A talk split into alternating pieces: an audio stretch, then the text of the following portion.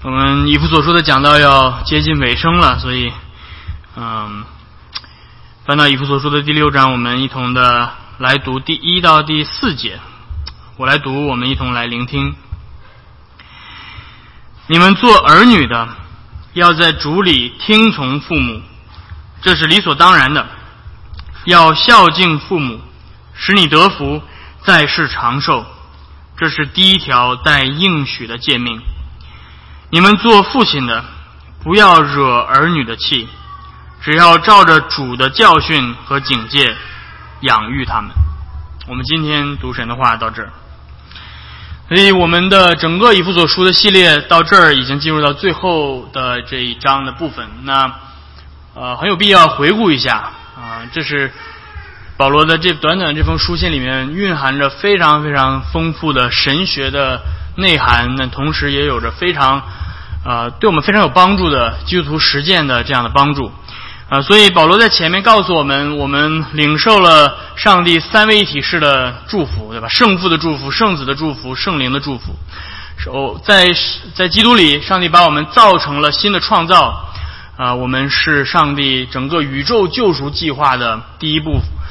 所以，作为上帝的新创造，我们呃活在这个旧的世界里面，啊，我们需要去。靠着上帝的恩典，靠着圣灵的大能，过一个呃圣灵充满的生活啊！所以在呃我们上一周开始，我们看到保罗在第五章的第二十二节开始向我们呃描绘了这样一幅圣灵充满的生活的一幅画面。到底什么样的呃生活是一个圣灵充满的生活啊？今天我们有的时候非常误解，对吧？呃，我们会看一些表面的这些。呃，很奇怪的、稀奇古怪的一些做法，说这是圣灵的工作。但是保罗在这里面给我们看到，并不是，对吧？他说不要被酒充满，要被圣灵充满。然后接下来他说圣灵充满是什么样？啊，前面呃上一周我们讲到了被圣灵充满的生活的夫妻篇，对吧？圣灵充满的生活之夫妻篇。那，在这里面，保罗高给我们呈现了圣灵充满的生活的亲子的关系。所以。这是我们今天要来看的，因为在教会当中有成人，也有他们的孩子，所以保罗啊不仅对成人说话，不仅是基督教，不仅是我们这些成人所要经历的，基督教是我们孩子的啊，我们的孩子是教会里的一份子，他们从小就是作为基督徒在成长啊，所以保罗这段话首先转向了孩子，所以我们今天要来看。啊，在很简单的就是两点，第一到第三节，保罗告诉我们圣灵充满的孩子是什么样的，然后第四节，保罗告诉我们圣灵充满的父母是什么样的。所以，首先我们要来看保罗说圣灵充满的孩子。第一节，保罗说：“你们做儿女的，要在主里听从父母，这是理所当然的。”这里面保罗给出了一个命令，而这个命令的对象是在教会里的孩子，在主里的儿女。这表明他知道，在他这封书信在教会里面宣读的时候，有孩子坐在中中间，对吧？今天很多教会孩子不见了。今天你进到一个教会里面，发现，哎，这个教会里面怎么敬拜的时候孩子都不见了？哦，原来孩子们都跑到另外一个屋子里面去了，对吧？有一个叫儿童敬拜，或者叫呃同一时间进行的，或者换任何一个名字的话，但是这不是圣经的教导。这是现代人靠着人口分类学，把我们的孩子隔离到圣圣约团体之外的一个非常邪恶的方法。我们的孩子要坐在教会里，跟我们一起敬拜上帝。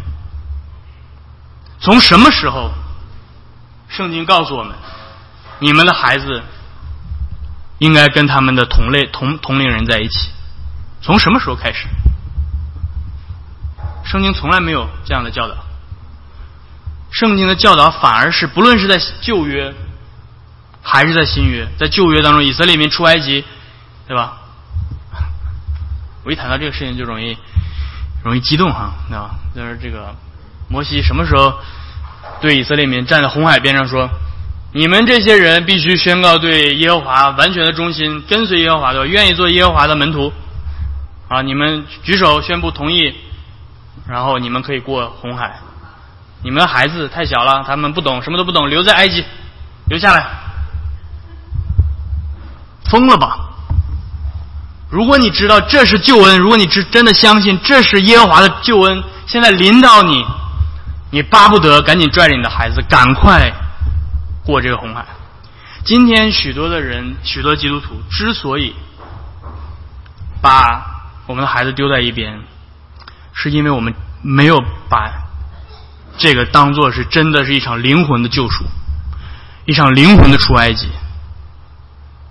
今天我们是在与埃及征战，弟兄姐妹们。而今天你能给你孩子带来的最宝贵的东西，就是带着他来到教会来一同和你敬拜。这是你作为基督徒的父母能够给你孩子最好的礼物。而今天我们教会很多人觉得说啊，孩子太吵了，对吧？这个他们这个影响我们敬拜。什么叫影响你敬拜？如果影响敬拜，坐在第一排。孩子当然，他们有时候吵，对吧？用一下这个后面的看护间，这是 OK 的。但是他们要从小学着跟我们学，他要看着你怎么敬拜上帝，他要看着你怎么向上帝悔改，他要看着你怎么样在上帝面前痛哭流泪，他也会这样子。今天你把孩子都关在一起，所有的小孩子在一起，他们就干嘛？玩玩游戏啊，拼拼乐高啊，对吧？可能唱唱耶稣爱我，这是什么？他有在学基督教的信仰吗？他有在学什么是三位一体吗？他有在学他的敬拜的神是谁吗？他有在学耶稣基督为什么为他钉十字架吗？他有在学怎么悔改吗？没有。所以这是很重要的。保罗告诉我们，在他写下这段话的时候，就暗示了我们在教会里，在第一世纪的以弗所的教会，孩子跟父母是在一起的，就像是在旧约里的孩子是在摩西里都受了割礼。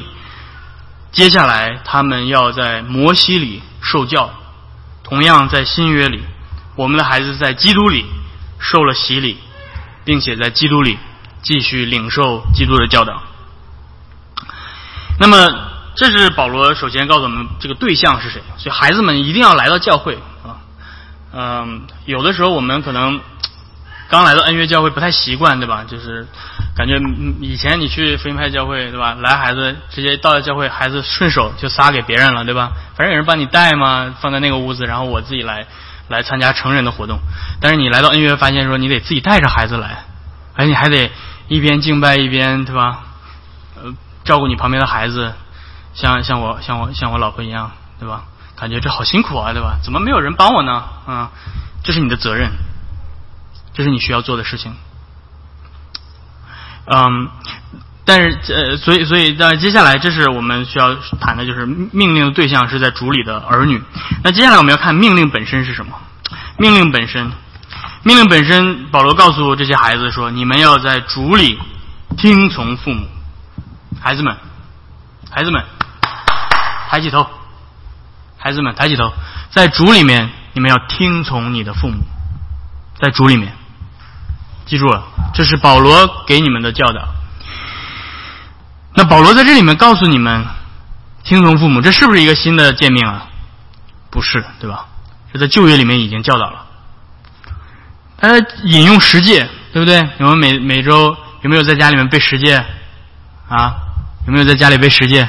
老师说话了，是吧？在家里背十诫。孝敬父母，当孝敬父母，使你在地上耶和华所赐你的地上得以长久。这是第几条诫命？第几条？确定吗？确定啊！第五条，好，不错。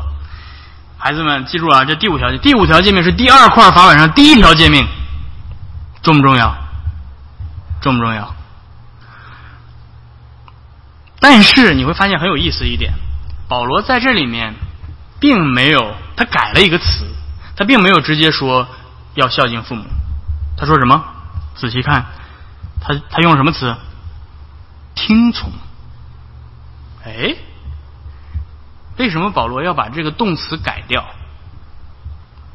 在当然，保罗是用希腊文写作了，在希腊文，就算是希腊文，他如果引直接引用希腊文的七十士译本的旧约，那里面的用的词是 t 是踢马。但是保罗在这里面是 hupakuo 用的这个词啊，没事给你们秀一下希腊文，反正我知道你们听不懂，没有关系。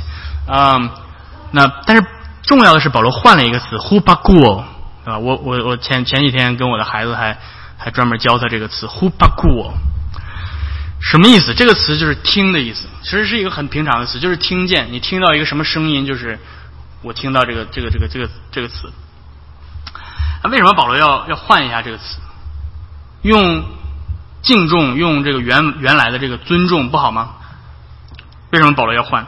保罗要换这个词的意思就非常非常重要，因为保罗深知我们内心的诡诈。因为你说敬重父母，那形式可以很多嘛，对吧？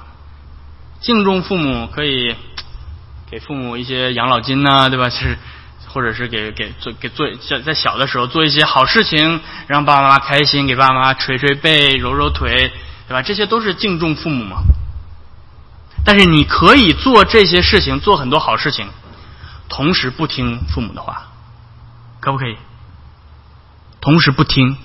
你可以表现做一些很好的事情，但同时你不不听的，你是一个悖逆的孩子，这是可以的，这是可能的。所以保罗非常的知道孩子们容易陷入到的试探，就是悖逆父母。听，你说听还不容易吗？就是听听听这件事情。但是弟兄姐妹们，你们做父母的都知道，听话是最难的事情。听话是最难的事情，这听起来很容易，但是在我们每一个人的心里，我们自己也做过孩子，我们也知道，听父母的话是很难的，因为听意味着你要放弃自己的意志，去顺服另一个人的意志，而我们都不愿意放弃自己。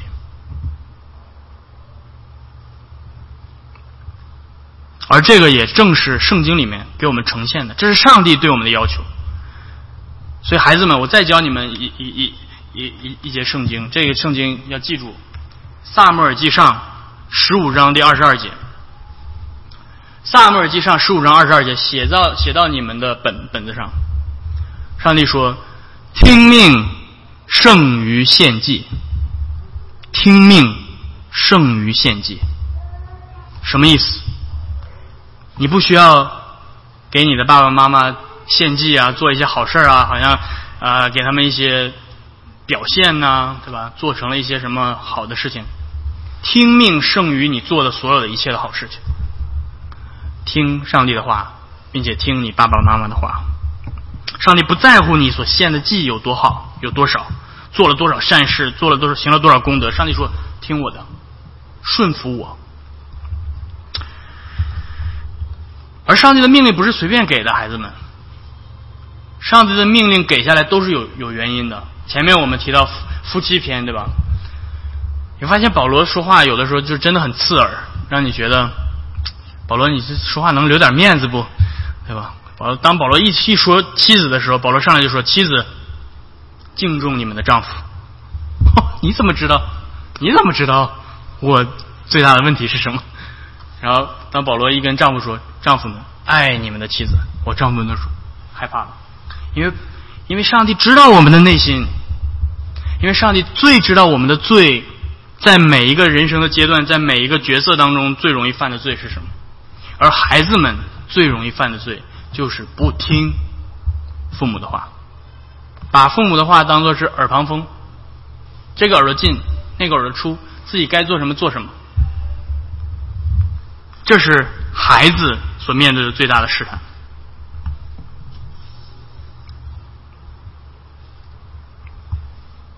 但是反过来，保罗在这里面又提到了说，并不是说完全绝对的，对吧？孩子，不管你父母怎么说，就百分之百必须绝对服从。保保罗没有这么说，保罗说，在主里听从你的父母。换句话说，保罗是说，孩子不是凡事都要完全绝对无条件的顺服父母。因为孩子，你们也要记得，你们的爸爸妈妈和你们一样也是罪人，所以他们对你们的要求有的时候是不是公义的，是有罪的。父母的命令可能是犯罪，所以保罗在这里面非常重要的加上了这个形容词，在主里顺服你的父母。如果你的爸爸妈妈给你的命令是违背主的旨意，你应当怀着敬畏基督的心拒绝你不你父母给你的要求。如果你的父母要求你犯罪，教唆你去犯罪，让你去说谎，对不对？他说：“你说你回家跟跟你爸爸妈妈说，这个什么要要受罚了，要要要做什么坏事要受罚了。然后你的爸爸妈妈说：‘哎呀，你就编个故事就过去了嘛，对不对？你就编个故事，呃，撒个谎就过去了吗？你要怎么做？你要听吗？你要顺服吗？不要，是吧？今天很多的父母，甚至包括很多基督徒父母，在在教会里面。”这这么多年了，对吧？连这一点基本的伦理道德都都都不懂吗？带着孩子去撒谎，教孩子怎么撒谎，你是在自掘坟墓，因为有一天你的孩子也会这样对你。我们需要教孩子诚实，对吧？教孩子美德，教孩子敬畏神、爱神、爱人、遵行律法。今天，如果你的孩你孩子们，你如果你的父母跟你说：“哎呀，哎呀，这这这今天周日对吧？我们一起去迪士尼吧，我们就不要去教会了，还去什么教会啊？对吧？就去迪士尼乐园玩吧。虽然教会就在迪士尼乐园旁边十分钟，是我们教会的一大地理优势，对吧？你可以先去迪士尼，然后顺便来教会敬拜，对吧？嗯，啊，去迪士尼吧，不要去了，不要去了。”呃，你那个球赛很重要，对吧？你那个舞舞蹈比赛很重要，对吧？我们要去舞蹈比赛吧，不要去教会了，不要去教会了。你要不要听？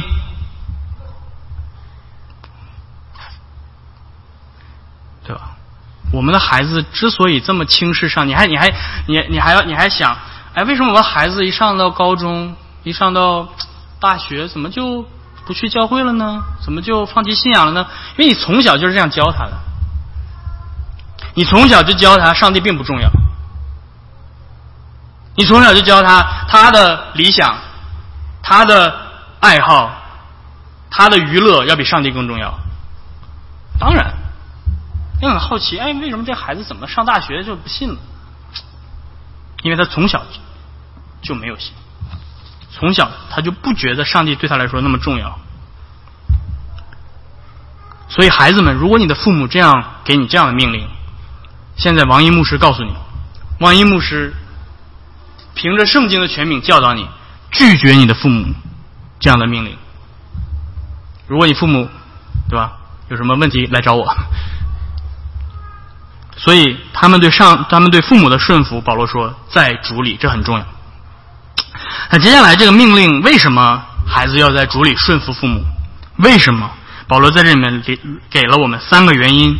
首先，第一，保罗说：“因为这是理所当然的。”这个“理所当然”中文翻译过来，但是这个原文直接翻译说：“这是义的，It's righteousness。”这是这是义的。义是什么意思？义的意思就是正确的，是满足上帝律法要求的。所以还记得我们之前读这个《生命记》，有的时候我们在呃宣读律法的时候会读。如果我们常常照着耶和华的律例典章去遵行，这就是我们的义了，对不对？这就是我们。所以义是什么？义是对律法的遵行所获得的这样的一个法律意义上的身份和地位。所以保罗在说，孩子们在主里顺服父母、听从父母，是顺服上帝的律法，因为这是义的。因此，孩子们，你们。去听你们父母的话，不是不要因为可以换得什么奖励，不要因为可以，对吧？听话吗？听话给你个棒棒糖，是吧？听话吗？听话给你买冰激凌，听话给你买下一款最新的游戏，对吧？不要用这种威逼利诱的方式去，去去，父母们，你们也不要用这种方式去。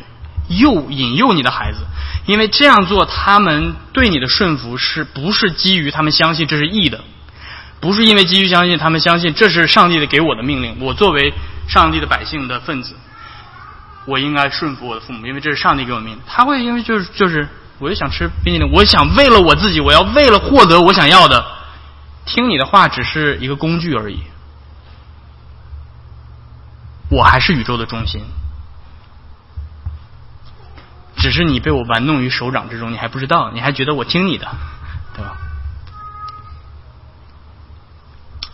孩子暂时的听话，如果用这种方式，就会变得越来越自私和贪婪，而不是出于对义的追求。所以，这是保罗给我们的第一个原则：孩子们，你们顺父母，因为这是义的，这是上帝的啊律法的要求啊。那连带下来，保罗在下面第二就提到了，因为这是上帝的律法，这是上帝的诫命。在第二节，他说直接引用了这个呃第二条诫命，要孝敬父母。使你得福，在世长寿。嗯，什么？这这个这里面直接引用的第十诫的呃十诫当中的第五诫，要孝敬父母。那这个孝敬这个词，所以保罗在这里面直接直接用了这个词。这个词在的原意指的是沉甸甸的意思，kavod。如果你知道一点希希伯来语的话，kavod 这个是很沉的、很重、很重的。而这个被翻译成就是尊重啊，你把某一个人视为很重要的、很重视的这样的人，把荣耀归于某个人的意思。而很很我们需要注意一点的就是，圣经当中，上帝说你们要这样对我，你们要用敬重、尊重的方式对待我。我们荣耀上帝、敬重上帝是用的同一个词。因此是什么意思？上帝说：“孩子们，你们对待你们父母的样子，要像对待我一样。”上帝说：“你们要学会怎么去荣耀上帝，你们就首先要先用这种方式去对待你的父母。”这是一个非常非常重要的方式，因为上帝命令我们对待父母的方式，竟然与对待他自己的方式是一样的。因此，基督徒的孩子对父母的尊敬，不是单纯的出于人的原因，而是出于神对神的尊重。所以，基督徒的孩子对父母的顺服，不是单纯横向的，好像我们也中国人传统也讲这种美德，对吧？百善孝为先啊，所以中国人也很讲孝顺。但是中国人所讲的孝顺只是横向的，是人本的。但圣经里面告诉我们的孝顺是纵向的，因为我的孩子先敬畏上帝，所以他愿意敬畏上帝所赐给他的父母。因此，圣灵充满了孩子，不仅仅是乖乖听话而已。有些非信徒的孩子也很听话，啊，甚至比基督徒的孩子还听话。但是他们没有圣灵，对吧？所以很显然，他们不是被圣灵充满。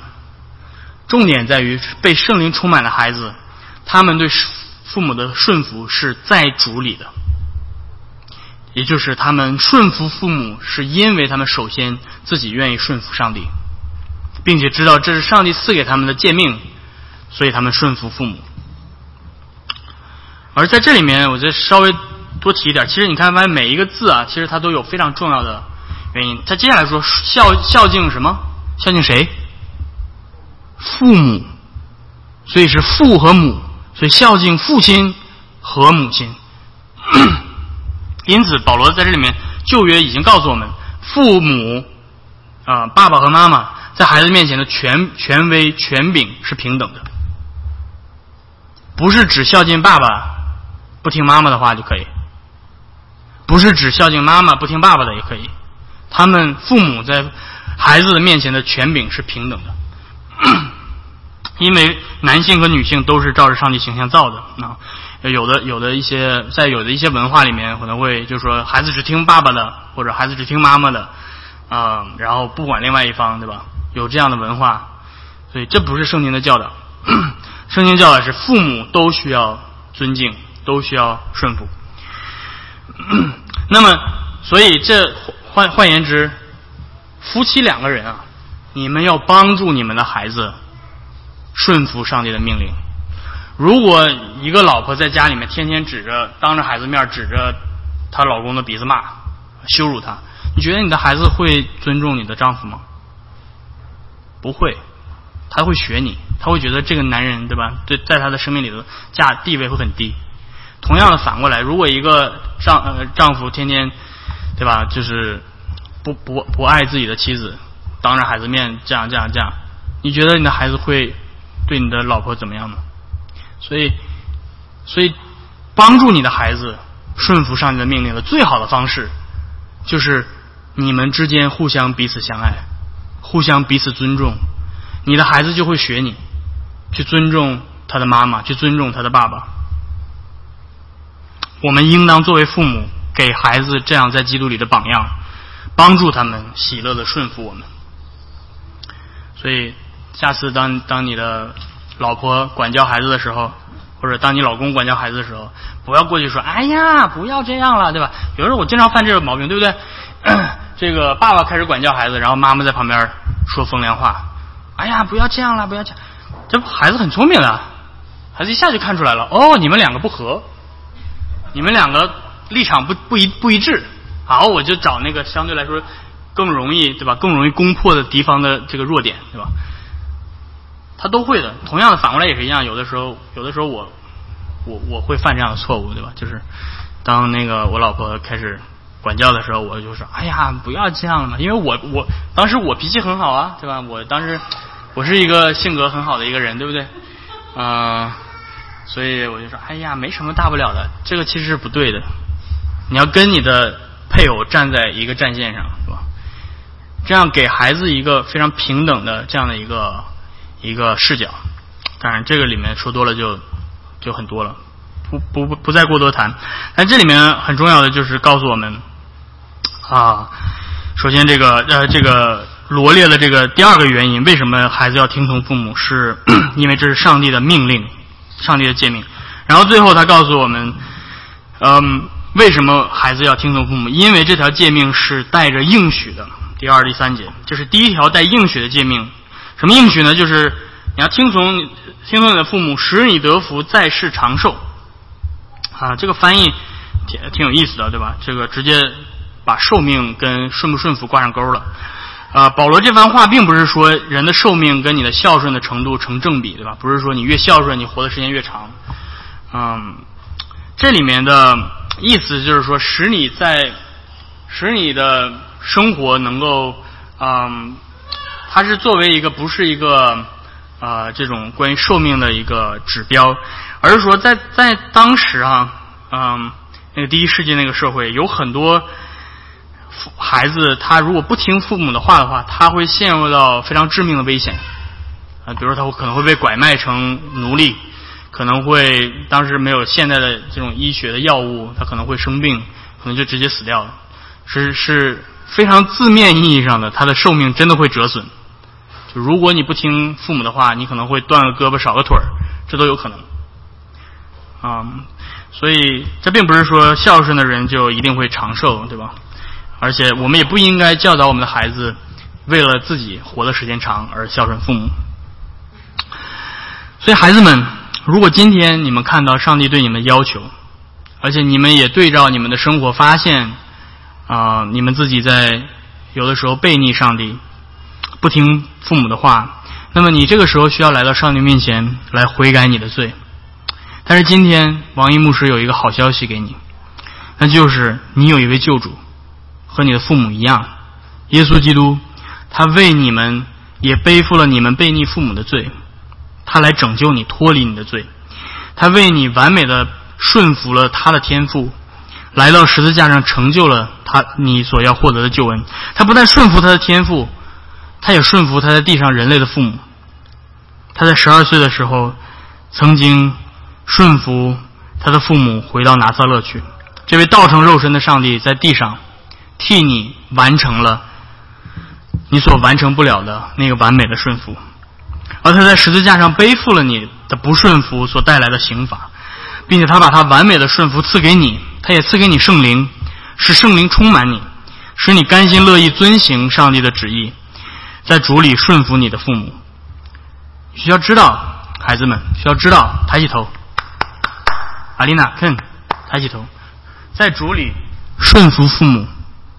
是非常美好的事情，是不是痛苦的事情？如果你靠着上帝的恩典去顺服你的妈妈，顺服你的爸爸，是一件非常美好的事情，是讨上帝喜悦的事情。你们既然已经受洗，你们受洗了，对不对？还记得你的洗礼吗？还记得王一牧师把水放到你的头上？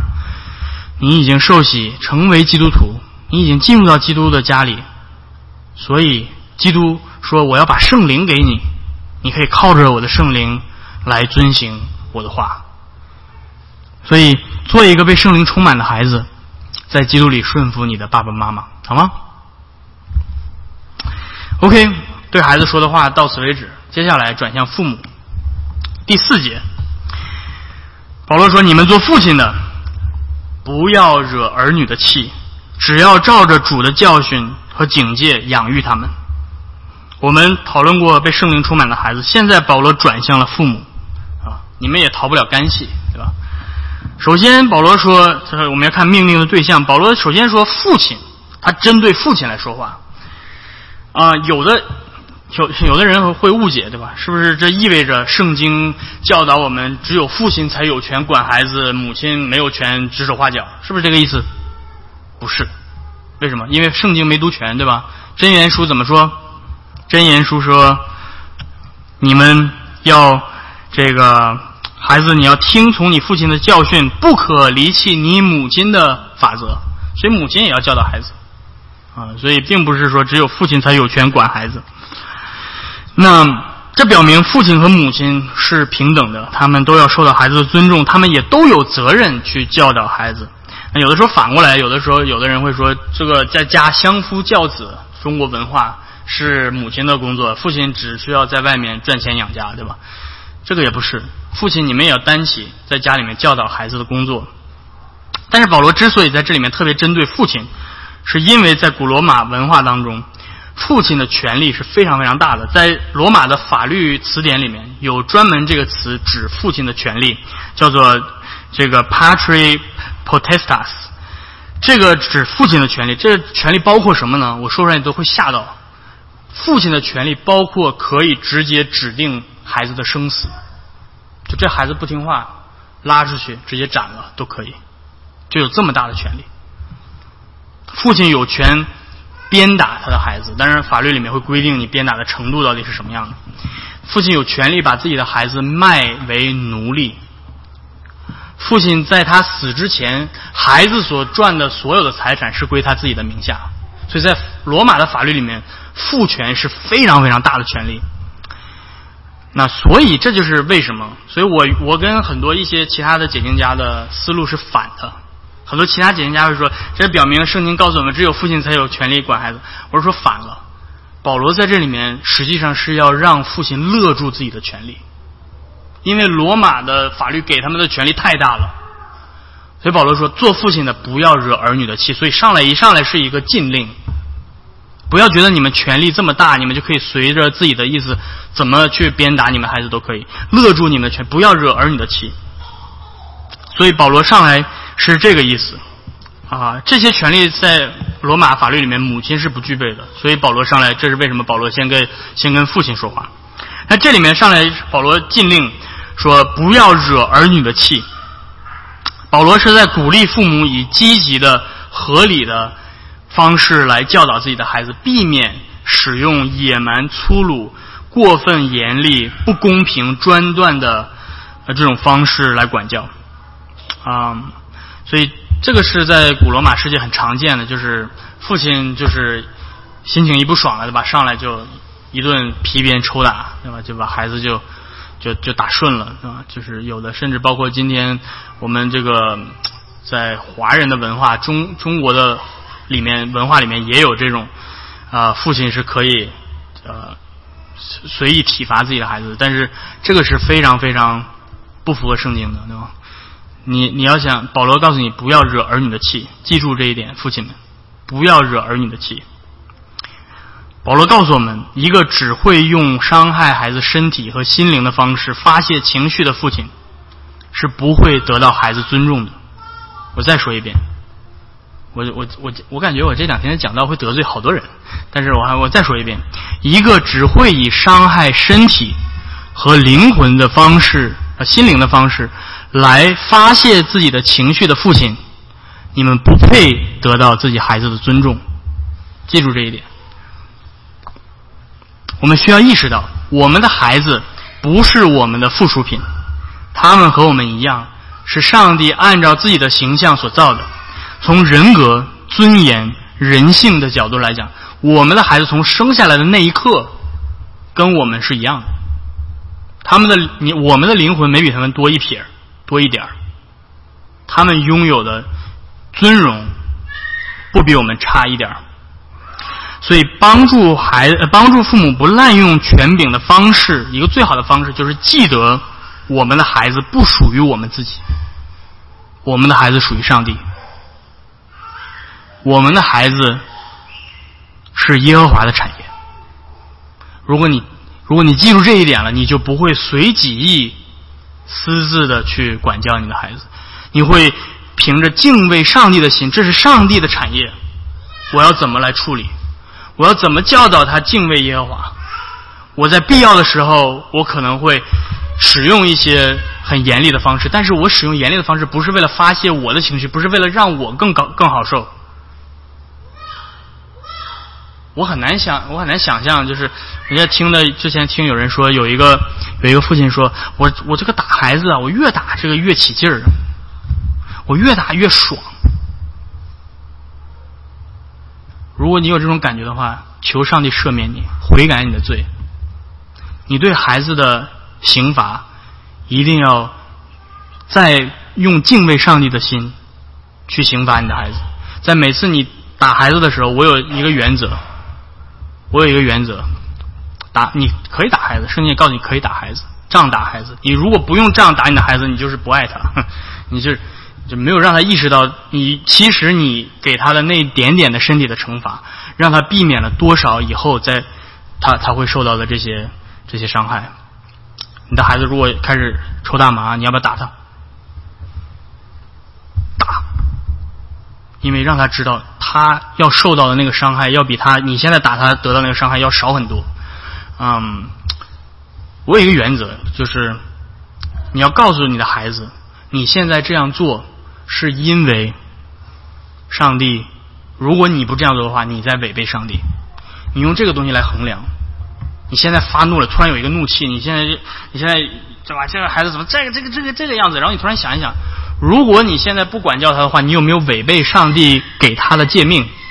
如果没有的话，只是你自己心里不爽，他让你生活不方便了，他给你造成麻烦了，对吧？他把东西撒一地啊。每天早上，嗯，每天早上 Cheerios 满 满地都是，然后这边有一点什么，给他倒的牛奶，哇，又撒一滩，然后你啊，好生气。但是你反思，冷静下来，他有没有违背上帝的诫命？没有。那你就不要管教他，你你只需要告诉他，他才他才是个三四岁的孩子，他拿不稳，他就撒了，那不很正常吗？对不对？你再打他，他也拿不稳。嗯，但是如果他开始跟你撒谎，你问他这个是不是你弄的？咦，不是。你要怎么做？有时候你觉得，哎，做个鬼脸好可爱呀，对不对？哎呀，这个孩子怎么开始小心思？不要这样，听听到谎言马上制止，马上告诉他这是非常严重的。反正这是孩子嘛，开始。拓展他的思维，开始有一些幻想的这些想象力的发展。想象力的发展不是通过谎言。记住，告诉你的孩子，像这个东西不好玩，不要随便说，对吧？记一下，啪来一下，记住了。啊，这当然，这说这个说多了以后，我们可以父母团契慢慢分享交流打孩子的经验啊。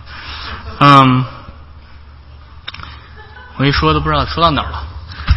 OK，不要惹孩子的气。我们不能随着自己的情绪脾气来随意管教。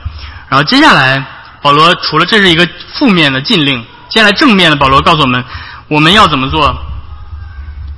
我们要照着主的教训和警戒养育他们。所以正面的命令是：你们要养育他们。啊，每每一个词都能讲一大篇道，真的。养育孩子。是这个世界上为数不多的最能帮助你成圣的事情。我经常会跟人说：“你想要成圣吗？做两件事情，一个是结婚，一个是生孩子、养孩子。这两件事情能够帮助你极大的成圣。为什么？因为这两件事情都要求你，如果你想要做好的话，都要求你必须学会舍己。婚姻需要舍己，养孩子需要舍己。你需要把你的时间、精力，你想要你要放弃你自己最想做的事情。”你需要打打乱你正在进行的一些正常的规划，你需要把你的全身心放在另外一个上帝的形象身上，啊，结婚也是一样，所以这个这个是一个非常大的一个话题。很多人很多人想想生孩子，但是不想养孩子，啊，生完孩子就把孩子就就就觉得好像孩子可以不用养就可以自自动的就长大，对吧？不用。就好像，就我们今天对养孩子这件事情抱有着一个极大的幻想，甚至我们连养花都不会有。你就算养一盆花，你也知道，你早上起来给它浇水，对吧？你它太阳晒了，你要把它拿到屋里来，对吧？你每天你有养花的时间，都要比你养孩子的时间花的时间多。然后你就觉得，反正孩子不用管嘛，对吧？他就自己就长大，我就把他委托给别人，我也不用多问，我就干我自己的事情就好。反正他会健健健健康康成长。谁告诉你的？谁应许你？你你不用管，你花不管，花过两天都蔫了，都死了。你的孩子，他的灵魂会怎么样？所以这个养育，这里面的养育包括很重要的几点。嗯，我们要带给孩子身体和灵魂的喂养，这里面包括关怀、支持。营养对吧？就提到给他的营养，这种营养包括物质层面上的，就是你真的要给他做点好吃的，对吧？嗯，不要天天只吃方便面啊什么的，呃，只吃那种灰呃那种棕色的食物，对吧？也要吃绿色的，对吧？也 要吃这个其他的颜色的食物，不能只吃棕色的食物。嗯，然后，但是包括心理层面的，包括给给他们建立安全感。让他们心理健康，让他们拥有自信心。其实拥有自信心不是错，孩子们，你们需要拥有自信心，拥有自我认知，让他们成为一个身心健康的一个人。包括精神层面上的，要培养他们艺术气息啊，给他们带他们出去旅游，开阔视野呀，接触大自然等等等等这些。但是保罗在这里面提到，这些事情不论是信徒还是非信徒都能够意识到。但是保罗在这里面特别提醒基督徒父母的，你们的责任是在属灵上的。你们跟世人不一样的地方是，你们在属灵上要教导你们的孩子，在照着主的教训和警戒养育他们。这里面包括两点，一个是教义的教导，一个是敬虔的榜样。教义的教导，基督徒父母跟其他父母最大的不同是什么？在信仰上教导他们。我们养育我们孩子的目的是要让他们成为认识上帝。敬拜上帝，并且以上帝为乐的人，这是我们养孩子的目的。我们养孩子的目的不是为了让他们以后当律师、当医生，赚多多多的钱，然后，对吧？陷入到悲惨的生活当中去，啊，这不是我们教导孩子的目的。因此，我们必须教导他们什么？律法跟福音，记下记下来，教导你的孩子律法和福音。我们教导他们律法，要让他们认识上帝。公义圣洁，一生敬拜他，远避偶像，叫他们爱神爱人，叫他们勇敢的承认他们自己的罪，祈求上帝的赦免。然后接下来教导他们福音，让他们认识耶稣基督和十和他的十字架，让他们知道耶稣在十字架上为他们做了什么，为他们的罪定死，并且他们的罪得以赦免，并且耶稣为他们复活，给他们带来身体复活盼望。这就是啊，真正在。啊，基督里教导你的孩子，所以不要只教导你孩子啊，上帝爱你啊，耶稣爱我，我是主小羊，没有意义。教他们那些硬核的东西，教他们真的教义，教他们什么是三位一体，上帝是谁，教他们耶稣基督是谁，耶稣做了什么，耶稣为什么上十字架，教他们什么是复活。那天晚上，阿雷西欧晚上睡觉的时候。我的我的我的大大儿子四岁，晚上睡觉时候问我这样一个问题：“爸爸，等我长大了，你会不会变老啊？”四岁的孩子开始思考人生的终点的问题。你有预备好他准备接受这一点吗？我们今天很多的时候，啊，不要跟孩子谈死亡。我带我的孩子去参加独案的葬礼，以后有葬礼，带你的孩子去参加，让他从小就思考死亡的事情，然后从小从海德堡药药理问答第一问：再生再死，我唯一的安慰到底是什么？让他想这个问题，让他相信耶稣基督身体复活带给他复活的盼望，让他看到我们的弟兄在基督里睡了的，他可以有复活的盼望。他从小就知道这些事情。等到他长大，他再遇到困难，像我们的贵友弟兄的这些面对这些疾病，是吧？癌症，我身边我从来我从来除了我除了我 我从来没有接触过这些这些事情，直到我三十岁，我才开始意识到我身边的人会死。啊，那个时候带来的冲击，但是那时候你如果你的信仰没有扎根在基督的复活的福音之上，你的孩子很可能会，啊。